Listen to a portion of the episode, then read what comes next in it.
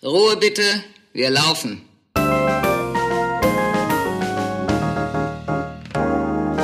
Herzlich willkommen bei Ein letztes Mal und dann nie wieder. Der Theaterpodcast mit Magdalena Schnitzler, Theatermacherin, und Jarnot, Puppenspieler. Szene 5. Auf eine Zigarette mit Corona. Magdalena, ich, Magdalena, wo bist du? Ich bin. Oh, ich sehe dich auch nicht. Bro, Moment mal. Kann es, kann es sein, dass wir im Raucherzimmer sind? Mach mal, guck mal, da ist so ein, so ein Schalter. Ja, mach den mal an. Warte.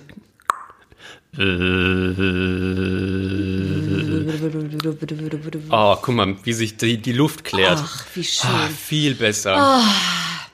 Ah, und da ist ja noch jemand im Raucherzimmer. Nee. Janot, Ja. du bist es. Mensch, Timo. Das ist Ach, ja hallo Timo, schön dich zu sehen. Magdalena. Das ist ja eine Überraschung. Ja, wir sind ja hier gerade im Raucherzimmer. Das war auch total klar. Also er hätte mich nicht gewundert. Ich dachte schon, wo sind wir denn hier? Und dann treffe ich Timo Pommerening. Toll. Ja. Na klar, im Raucherzimmer. Und was macht er? Er raucht. So. Rauchen. Ja, Magdalena und ich, wir haben ja aufgehört zu rauchen. Ja. Ja, ich vor einem Jahr. Ich vor drei Jahren. ja, Respekt. Aber wir wollen ja eigentlich nicht übers Rauchen reden, sondern wir haben uns entschieden, eine Sonderfolge zu machen zu Corona.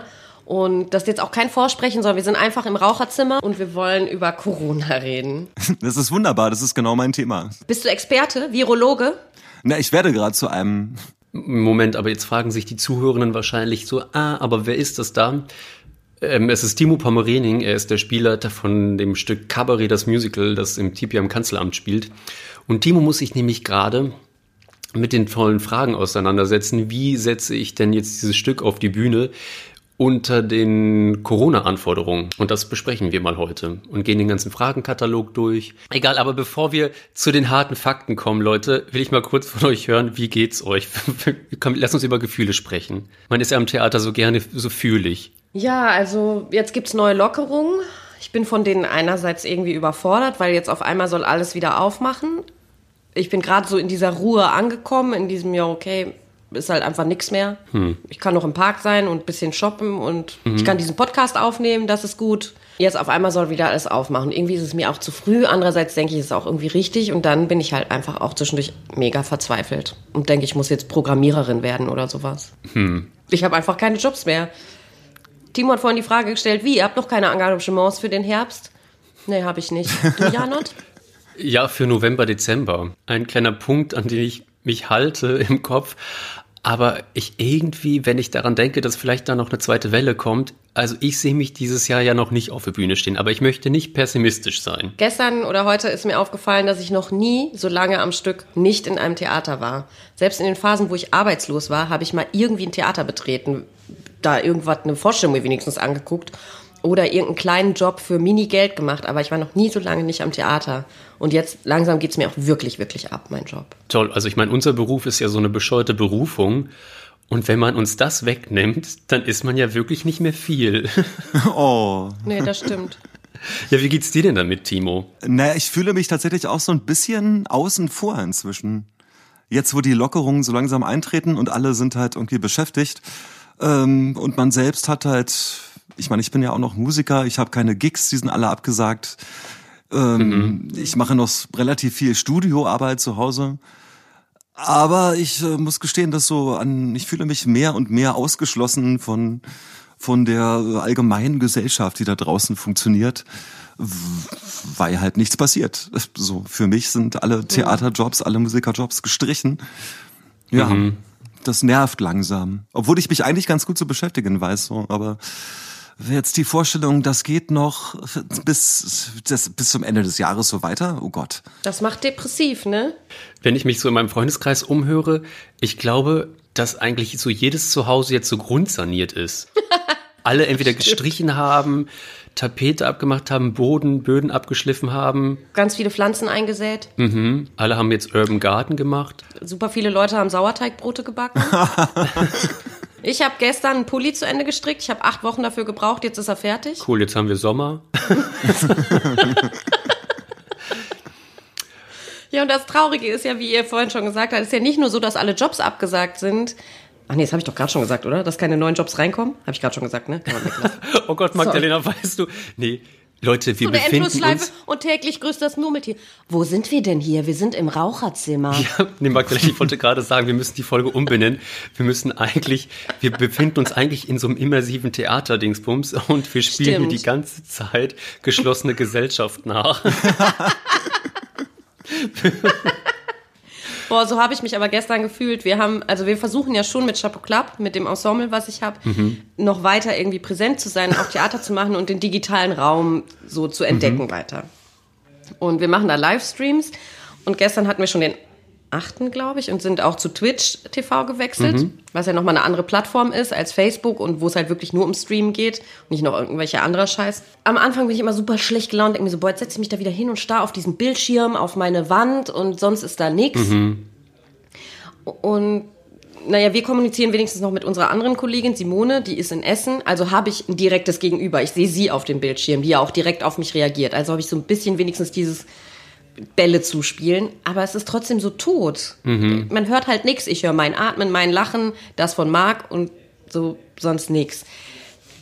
Ich glaube, so funktioniert digitales Theater zwar irgendwie schon, aber es ist, es ist so wie Videosex für mich.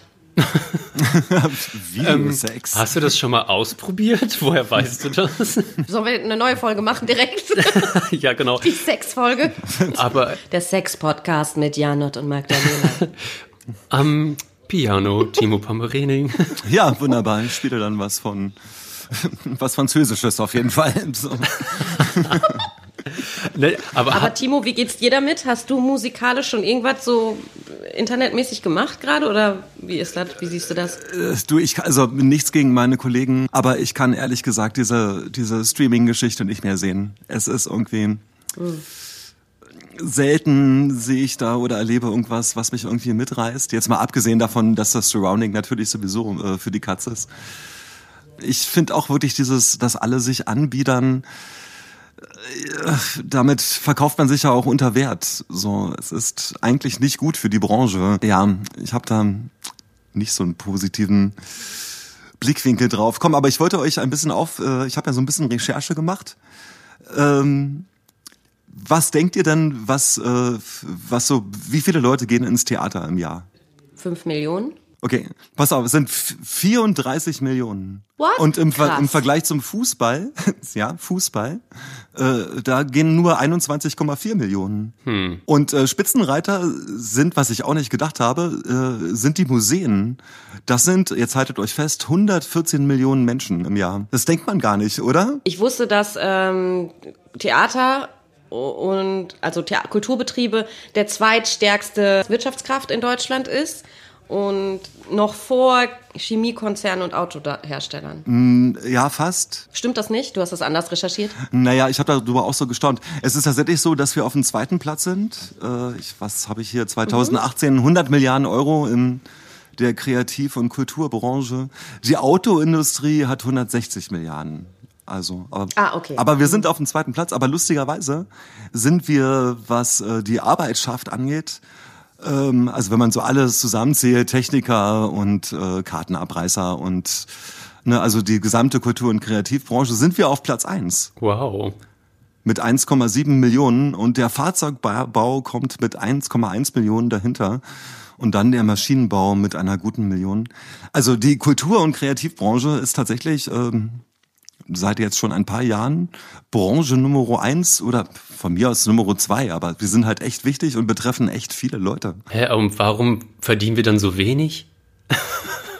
Schlägt sich echt nicht in unseren Gagen nieder. Und es schlägt sich auch nicht in der ähm, Firmenrettung nieder, oder? Also, gibt- welches Milliarden, es wurden große Hilfen gemacht, ja, aber trotzdem ist, ich glaube, den Leuten ist nicht bewusst, wie viele Arbeitslose es geben wird, wenn die Kulturbranche jetzt eingestampft wird durch eine Seuche. Ich habe ja jetzt schon wieder Hartz IV beantragt. Und wie ging das? Leicht? Ja, bis jetzt, obwohl meine Arbeitsvermittlerin, die hat mich sofort wieder angerufen und meinte so, ja, hallo. Also Sie suchen ja Arbeit? Und dann habe ich gesagt, nee, nee, nee, Moment mal, ich suche keine Arbeit. Ich kann gerade einfach nur nicht arbeiten. So, ich will auch nichts haben. Ja, und jetzt muss ich mal gucken. Ich muss halt noch irgendwie so die verkürzte EKS hinschicken und dann mal sehen? Hm, Also ich würde ja eigentlich gerade Elterngeld bekommen, da ich ja vor vier Monaten ein Kind bekommen habe. Aber habe ich immer noch nicht. Also ich habe weder Jobs, weil die sind abgesagt, noch kriege ich das Elterngeld, weil wahrscheinlich ist die Elterngeldstelle überlastet. Also es ist gut, dass ich letztes Jahr ganz schön viel gearbeitet habe, weil sonst... Ja, und ich habe natürlich die Soforthilfe beantragt. Aber ansonsten weiß ich nicht, was ich jetzt machen sollte. Was machen die Leute, die wirklich, wirklich keine Kohle haben gerade und nichts arbeiten können? Ein Berufsverbot eigentlich haben. Aber gut, naja, Timo, wie, wie sehen die Maßnahmen aus? Es gibt äh, von der VBG, das ist die, die gesetzliche Unfallversicherung, so einen Maßnahmenkatalog, wie man also den Arbeitsschutzstandard äh, herstellt. Den gibt's jetzt also auch äh, seit Ende April für den Wirtschaftszweig kreative, künstlerische und unterhaltende Tätigkeit in Veranstaltungs- und Produktionsstätten für szenische Darstellungen. Das betrifft also dann doch die meisten. Es gibt so ein paar also grundlegende Sachen ist, dass jedes Unternehmen jetzt ein Hygienekonzept äh, ausarbeiten muss und umsetzen muss. Und dafür ist also entweder ein betriebseigener äh, der betriebseigene Arbeitsschutz äh, zuständig oder es muss jemand äh, gefunden werden und vom Arbeitgeber eine Person äh, beauftragt werden, die sich also dafür verantwortlich zeigt. Das Ganze muss dokumentiert werden und es muss überwacht werden und äh, gegebenenfalls natürlich angepasst und überarbeitet werden, je nachdem, welche Änderungen denn dann vielleicht doch auf uns zukommen seien es gute oder schlechte. Das ist so erstmal das Grundlegende. ne? Das sind also die Bedingungen, wie Theater jetzt wieder aufmachen können. Ich habe eine kurze Zwischenfrage. Was meint man denn mit überwachen? Also muss man jetzt im Zuschauerraum eine Kamera laufen lassen oder? Nee, das sind erstmal die Arbeitsschutzbedingungen für, für alle Beteiligten im Theater selbst. So, das um heißt, proben zu können. um proben zu können, um überhaupt einen, einen Betrieb äh, wieder aufzunehmen. Ach so. Muss es also jetzt, damit dieses Hygienekonzept erfolgreich umgesetzt wird, eine, eine Instanz geben, die das Ganze auch überwacht. Es werden also Jobs geschaffen. Aber ihr stellt die jetzt ja keine neuen Leute ein, die das machen, sondern ihr müsst das selber machen, oder? Ja, soweit sind wir, glaube ich, noch nicht. Aber ich schätze mal, dass es da betriebsintern die eine oder andere Person gibt, die, äh, sagen wir mal, durchaus prädestiniert ist für diese Arbeit. Die früher bei der Stasi war. Und naja, die kann dann zeigen, was sie kann. So. Das war jetzt böse, oder? Nein, ich meine, das ist eine sehr verantwortungsvolle Aufgabe, wirklich. Ich möchte, also ich persönlich würde sie nicht haben wollen, aber ähm, es, es wird dann vonnöten sein. Also pass auf, die einzelnen Maßnahmen, vielleicht könnt ihr mir damit helfen. Also das Erste, was passieren muss, ist, dass äh, alle Mitwirkenden überhaupt zu Beginn eine Einschätzung äh, vom Betriebsarzt bekommen, was die Situation an Wie gesund die sind, oder was? sowohl was ihre Person angeht, als auch informiert werden darüber, ähm, welche Maßnahmen jetzt äh, denn ergriffen werden. Und äh, das finde ich ganz gut. Äh, der Betreffende kann ohne jegliche Angaben von Gründen absagen. Okay, und er kriegt dann auch keine, ja, weiß ich nicht, so Strafe oder, ja, Strafe ist ja falsch, aber sonst wird man dann ja eigentlich abgemahnt, wenn man jetzt einfach nicht kommen will. Und es geht ja auch eigentlich nicht, dass man einfach nicht zur Probe kommt. Aber das ist in dem Fall bleibt ungeahndet. Genau. Du kannst also, wenn du das Gefühl hast, äh, die, die Schutzmaßnahmen werden nicht eingehalten oder du bist damit äh, unsicher oder unzufrieden, kannst du einfach ohne jegliche Angaben von Gründen sagen, ich möchte nicht. So. Und äh, dir wird es nicht, es wird nicht geahndet werden. Ja. Dann gilt äh, für Proben, das ist dann auch diese, Aufs diese Aufsicht, äh, es muss eine Person geben, die also vom Unternehmen bestellt wird, und zu unterweisen ist, äh, die halt während der Proben und wahrscheinlich auch Aufführungen dafür Sorge trägt, dass diese Maßnahmen auch umgesetzt werden. Die hat dann so einen Zollstock und geht so rum. Ja, wie das aussehen soll, weiß ich nicht. Das ist Boah, es wird so viele Corona-Theaterstücke geben, wo die Leute so eine Figur haben, die so, so Zollstöcken rumläuft und so ein komisches rotes Kostüm mit so Stacheln anhat und so. Entschuldigung. Okay. Okay, also- also ist jetzt erstmal alles nicht so schlimm, oder? genau. Und jetzt Bis jetzt die Maßnahmen. Die stören jetzt noch nicht den Probenprozess total. Genau, aber jetzt geht's los. Das erste ist natürlich anderthalb Meter Mindestabstand. Immer. Immer. Auch auf der Bühne. Das macht ja bei Liebesszenen auch total viel Sinn. Ja, wieso sagen? Nee, Distanzprobleme haben die einfach. Totale Psychos. Aber es gibt doch auch in dem Stück so eine Schlägereiszene. Wie will man die denn lösen? Die spielen einfach Schach. Naja, das, ich, man könnte natürlich die einfachste Lösung wäre das ins, äh, im Off zu spielen. Mit Geräuschen nur. Naja, dass diese eigentliche Schlägerei dann halt irgendwie hinter der Bühne stattfindet und man hört sie nur, das ist natürlich nicht schön. Die könnten sich mit Sachen bewerfen. die, die vorher mit Desinfektionsmittel ansprühen. Das wäre auch noch so eine Möglichkeit. Man wirft sich so einen Pappstuhl an den Kopf und auf die Idee bin ich noch gar nicht gekommen. Danke, Magdalena. Oder man kann sich auch so anhusten. Stimmt, aber das geht doch nicht. Dann können, das ist, glaube ich, eine Straftat, oder nicht? Das ist sofort eine Straftat. Naja, da würde dann sofort diese Aufsichtsperson kommen und äh, eine Rüge erteilen. So. Außer die würden sich in den Armbeuge husten, aber dann ist das halt auch keine Schlägerei. Müssen Darsteller Mundschutz tragen? Erstmal nicht. Bei der Probe auch nicht? Bei der Probe auch nicht. Es sei denn, du hältst diese Regeln, die die halt aufstellen, nicht ein. Dann empfehlen sie oder bestehen darauf, dass man alternative Schutzmaßnahmen äh, ergreifen muss. Und das sind dann die Klassiker wie Schutzmaske, Mund-Nasen-Bedeckung, flüssigkeitsundurchlässige Visiere und Trennung durch Schutzscheiben. Ja, das lässt sich Ah, okay. auf der Bühne, glaube ich, alles. Ich, sein, ich, ich dachte, man hat so ein Darth Vader-Stück, aber ansonsten lässt sich das, glaube ich, nicht umsetzen.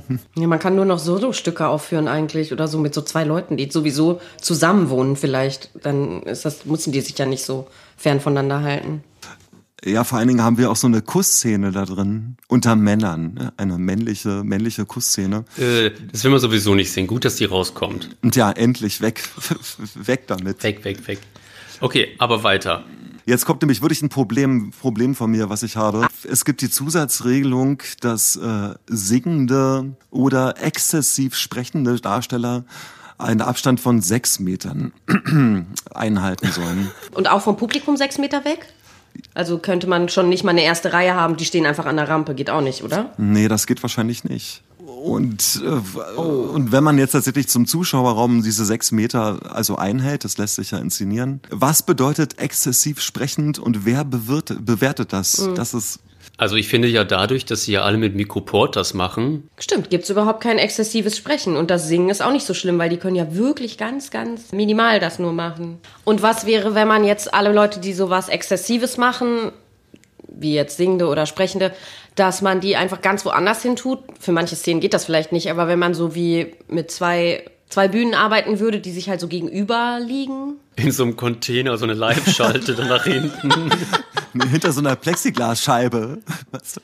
Weißt du? zum Singen. zum Beispiel. Zum Singen in die Kammer. So. Zu Hannibal Lecter. Ja, habt ihr so eine kleine Telefonzelle dahin gebaut und da sind die dann singen drin. Naja, es lässt sich doch aber eigentlich nur so lösen, dass man genug Abstand nach vorne wahrt, um das Publikum safe zu wissen.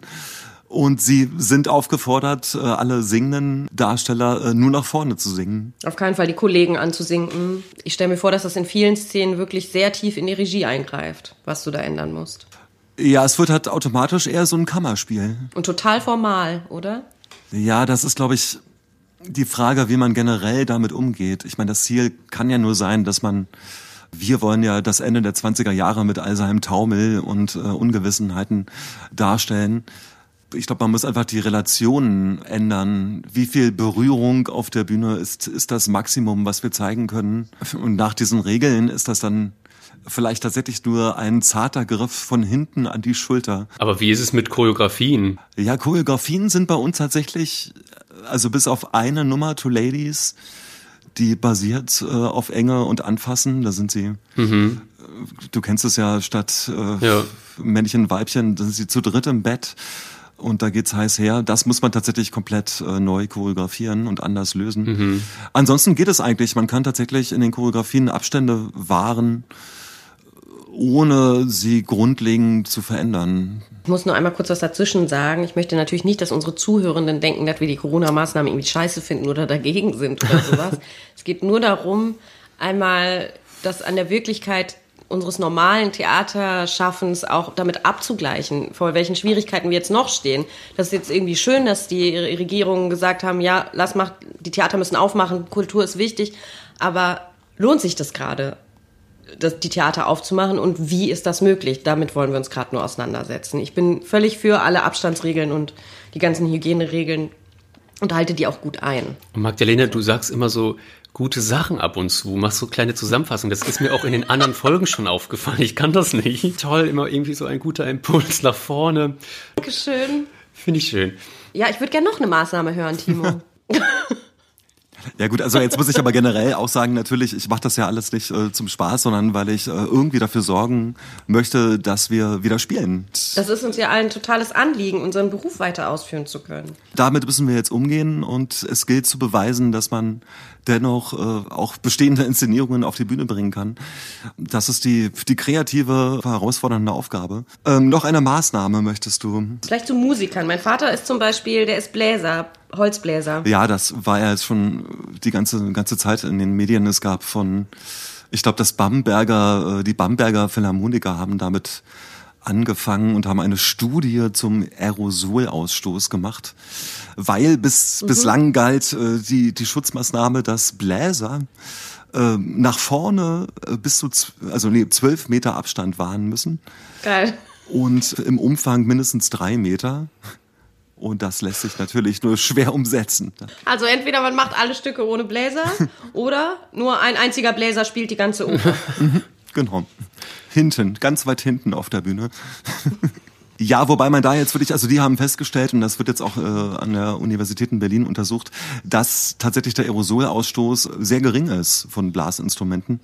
Es gibt dann diesen berühmten Probiere mal mit einer Trompete eine Kerze auszupusten.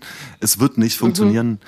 Weil der Luftausstoß bleibt im Instrument größtenteils. Genau. Ne? Es wurde dann auch festgestellt, dass durch Husten und Sprechen wesentlich mehr Aerosol ausgestoßen wird als durch das Hineinblasen in das Instrument. Insofern kann man sich dann da am ehesten Sorgen machen, dass so eine Schutzmaßnahme erstmal erstellt wird, in den Raum gestellt wird und dann gilt es, diese zu untersuchen und neu zu definieren. Mhm. Das zeigt einfach, wie wenig wir noch darüber wissen und mhm. dass der Umgang noch so völlig unklar ist damit. Boah, ich fühle mich gerade ganz kurz, als würden wir die Coronavirus-Update-Folge mit Christian Dorosten nachspielen. Es tut mir so leid. Ich finde das richtig gut, wie das gerade ist, aber es klingt ein bisschen so, weil wir die ganze Zeit Aerosol und bla bla bla und wir wissen noch so wenig über das Virus. Das ist perfekt tut mir leid, ich wollte nicht, ich will das gar nicht ins Lächerliche ziehen. Ich meine das ist total ernst. Ich finde richtig gut, wie du das erklärst, Timo. Ja, naja, ich finde mich ja auch tatsächlich, äh, wer hätte gedacht, dass ich mich mal damit auseinandersetzen muss. Aber gerade dieses Aerosol, das ist ja noch relativ neu. Ich meine, diese Tröpfchen, die verschwinden ja so, also die fallen zu Boden nach anderthalb Metern. Deswegen gibt's ja diese, diesen Mindestabstand. Aber dieses Aerosol ist ja äh, leichter als, äh, also oder genauso leicht wie die Luft und steht dann einfach in der Luft. Bleibt da einfach. Die Empfehlung ist im Freien proben. Ja, okay. Würde das bei euch gehen? Das, das würde auf jeden Fall gehen. So. Und natürlich auch äh, für eine vernünftige Querlüftung sorgen. Und wie würde das bei euch sein? Könnt ihr das Dach aufmachen? Also ich meine jetzt nicht das Dach abmachen, aber... Aber es, es, ist ja tatsächlich ein Zelt. Man kann es, man kann oben die Hütchen aufmachen und man kann die verschiedenen äh, Eingänge aufmachen.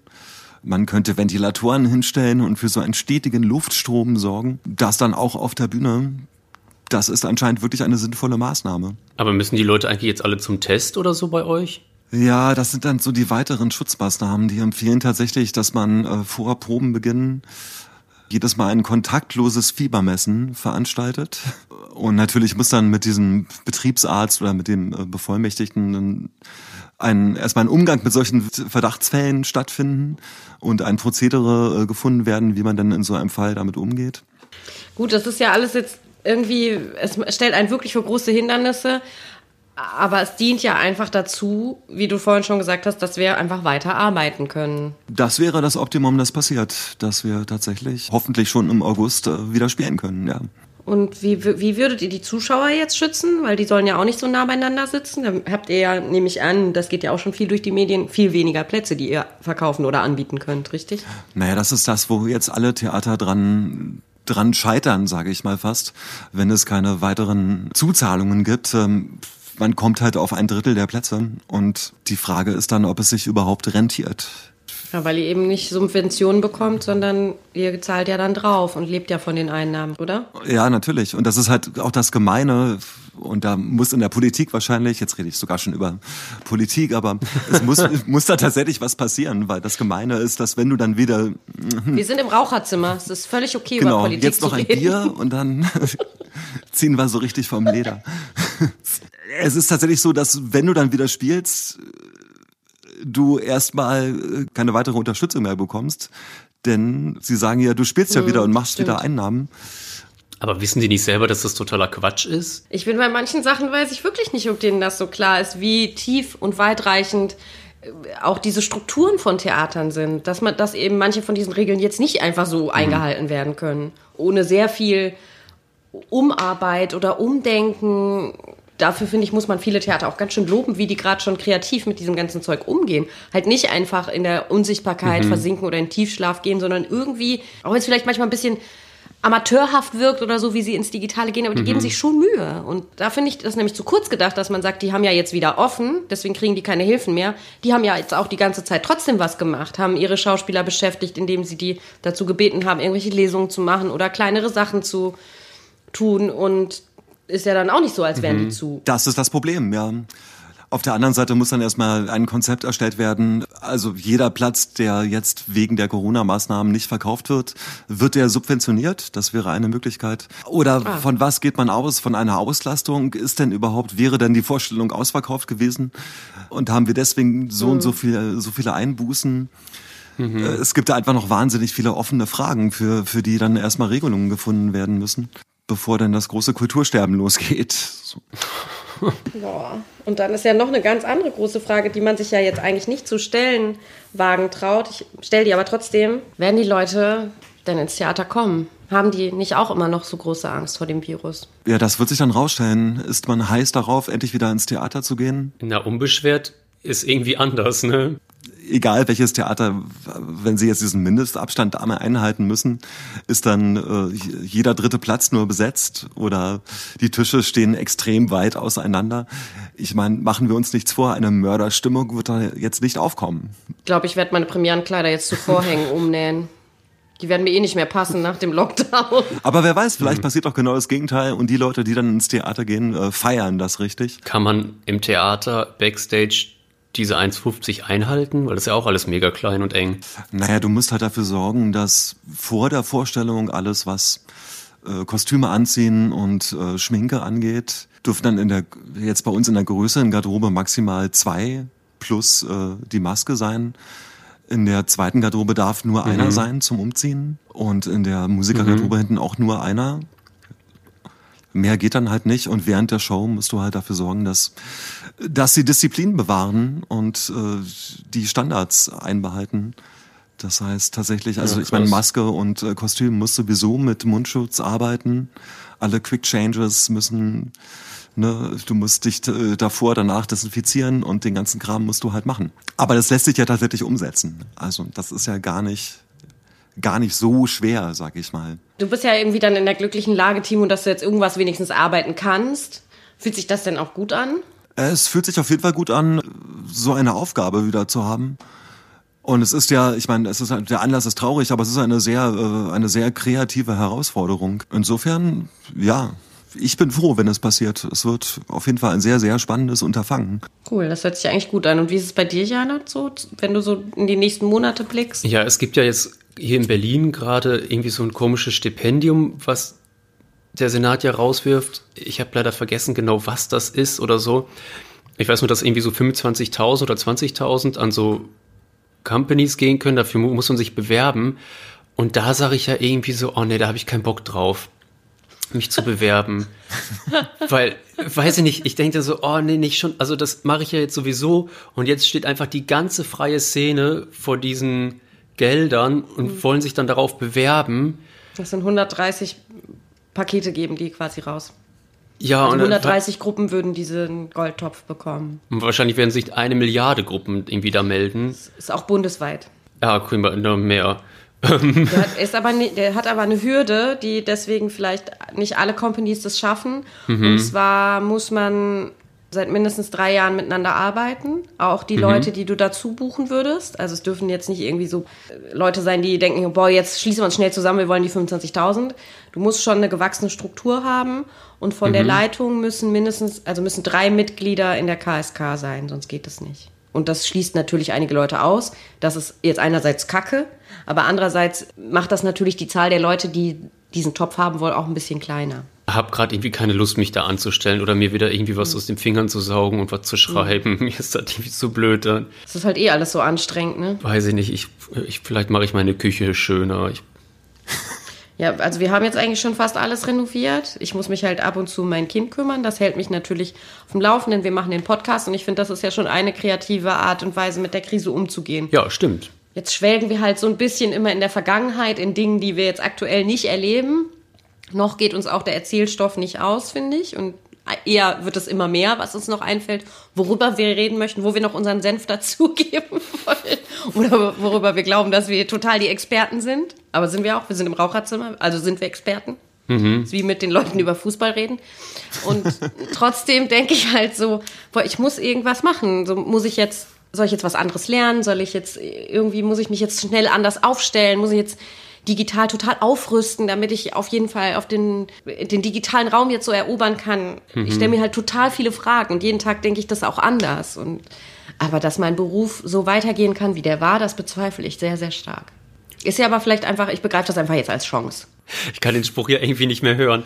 Aber schön, dass du das tust. Ich habe den auch mit, äh, ich habe die Finger so gehabt und so auf und ab gemacht. Wie soll man das denn beschreiben, diese Geste? Weißt du, welche Geste ich gemacht habe? Nein. So, ich habe diese Anführungszeichen gemacht mit den Händen. Ach so. Ach so, Gänsefüßchen. Was ich trotzdem sagen muss, diese ganze Corona-Sache, die bringt einen so schön zur Ruhe. Aber das meine ich ernst. Aber jetzt bin ich auch zu mir gekommen und jetzt will ich auch gerne wieder woanders hingehen. Ja, dieser Stopp hat einen halt einfach wirklich mal kurz wirklich komplett gestoppt. Man hat so, ja, es war jetzt ja nicht, dass man einfach arbeitslos war und das war irgendwie scheiße, sondern man konnte halt nicht mehr arbeiten. Das ist ja ein großer, großer Unterschied. Ich hatte ja tausend Jobs. Die habe ich jetzt halt einfach nicht mehr, weil halt eine Seuche umgeht, aber das ist nicht meine eigene Schuld und ich kann auch gerade nicht nach neuen Jobs suchen, außer ich würde jetzt wirklich meinen Beruf wechseln. Und was mich auch an dieser Situation aufregt, ist, also ich hätte, glaube ich, gerne im Leben selber entschieden, wann ich so ein Sabbatjahr mache. Und ich würde gerne, ich hätte gerne irgendwie so ein Datum, wo ich weiß, okay, da kann ich wieder so anfangen zu arbeiten oder so hochfahren, weil jetzt gerade trainiere ich einfach wie ein Wilder. Mega geil, aber ich weiß nicht wofür. Ja, du kannst dich auch nicht zum Ironman anmelden, geht ja auch nicht. Nee, stimmt. Bei mir war es halt auch noch krass. Ich habe dieses, dann hatte ich aber noch diese ganzen Jobs für dieses Jahr. Ich habe mich halt die ganze Zeit so trainiert, das irgendwie durchzuhalten. Habe mega viel gearbeitet, da ich ja nicht einfach so in Mutterschutz gehen konnte, weil ich ja selbstständig bin. Und dann habe ich drei Wochen nach der Geburt meiner Tochter auch gleich wieder angefangen zu arbeiten, um meine Inszenierung und die anderen Projekte halt vorzubereiten. Und als ich anfangen wollte zu proben, da hat einfach der Lockdown angefangen. Und dann war ich so richtig krass gestoppt und ich hätte halt auch einfach die ganze Zeit so im Wochenbett und alles hätte so mega entspannt machen können, so wie andere Frauen das halt vielleicht auch machen, sich mal in Ruhe darauf konzentrieren, dass man jetzt irgendwie Mutter ist und gerade irgendwie so ein Kind daraus, ein Kind gerade bekommen hat. Das fand ich halt auch total crazy und jetzt kann ich halt einfach in meiner Elternzeit irgendwie sein und aber trotzdem, ich habe halt kein Datum, wann die aufhört. Die hört irgendwann mal auf, weil ich kein Geld mehr bekommen werde, aber was soll ich dann machen? Was soll ich denn dann arbeiten? Gibt's noch was, was du sagen möchtest, Timo? Weil ich, gibt's noch eine wichtige Maßnahme? Eine wichtige Maßnahme. ja, lustig bleiben. Mein lieber Timo, heb doch nochmal die Stimmung und erzähl uns doch irgendwas aus deiner Karriere, Kabarett, irgendeinen lustigen Unfall oder irgendwas. Ein Epic Fail von dir. Es gibt im zweiten Akt gibt es äh, den berühmten Song von Fräulein Schneider. Wie geht's weiter? Äh, davor ist ein Monolog, dahinter ist ein Monolog und sie rechtfertigt äh, ihre Entscheidung, äh, die Verlobung mit dem jüdischen Obsthändler zu trennen. Und es kommen die Kommunisten und wenn die Nationalsozialisten an die Macht kommen und es ist auf jeden Fall viel, viel, viel Drama und dann singt sie einen langen, tragischen Song.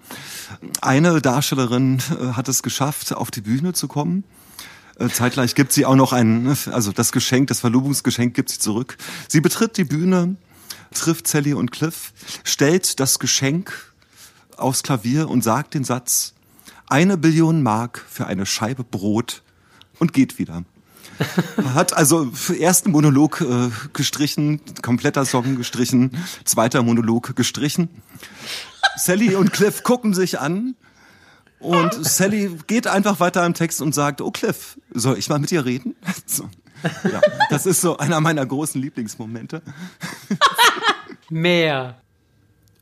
Es gibt gleich am Anfang, äh, lernt Cliff äh, Ernst Ludwig kennen im Zug. Und mhm. die beiden lernen sich also kennen und äh, man überreicht eine Visitenkarte und man einigt sich auf einen möglichen Englischunterricht und das endet damit. Stichwort für Auftritt aller anderen Darsteller ist der Satz, äh, also willkommen in äh, Berlin, my friend, welcome to Berlin.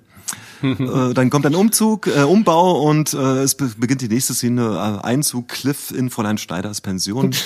da müssen wir viel durchmachen, also die müssen sich erstmal handlungseinig werden, 50 Mark, 100 Mark, äh, sie mhm. singt darüber einen großen Song.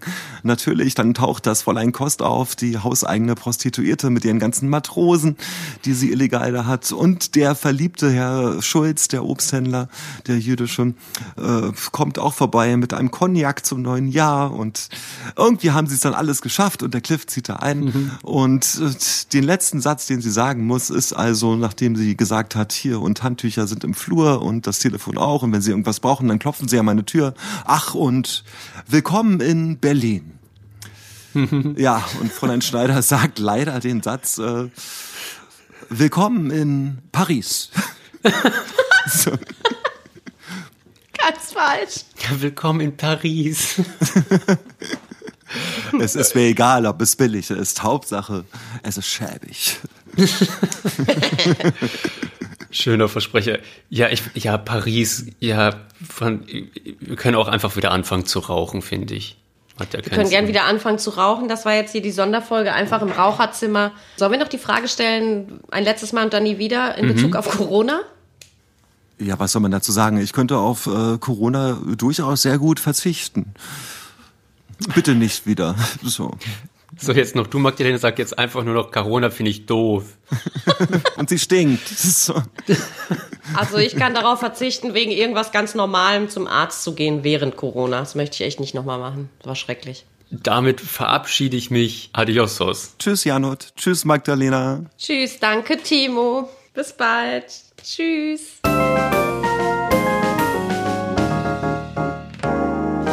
Das war ein letztes Mal und dann nie wieder der Theaterpodcast mit Magdalena Schnitzler, Theatermacherin, und Jarnot, Puppenspieler. Musik Rupert Schnitzler, Tonmischung Studio Lentrum. Ansage ich, Regina Lemnitz. Bis zum nächsten Mal. Und danke, schön gemacht. Und jetzt bitte ich die Kollegen und Kolleginnen der Technik, Requisite und der Tonabteilung für den Abbau zur Bühne.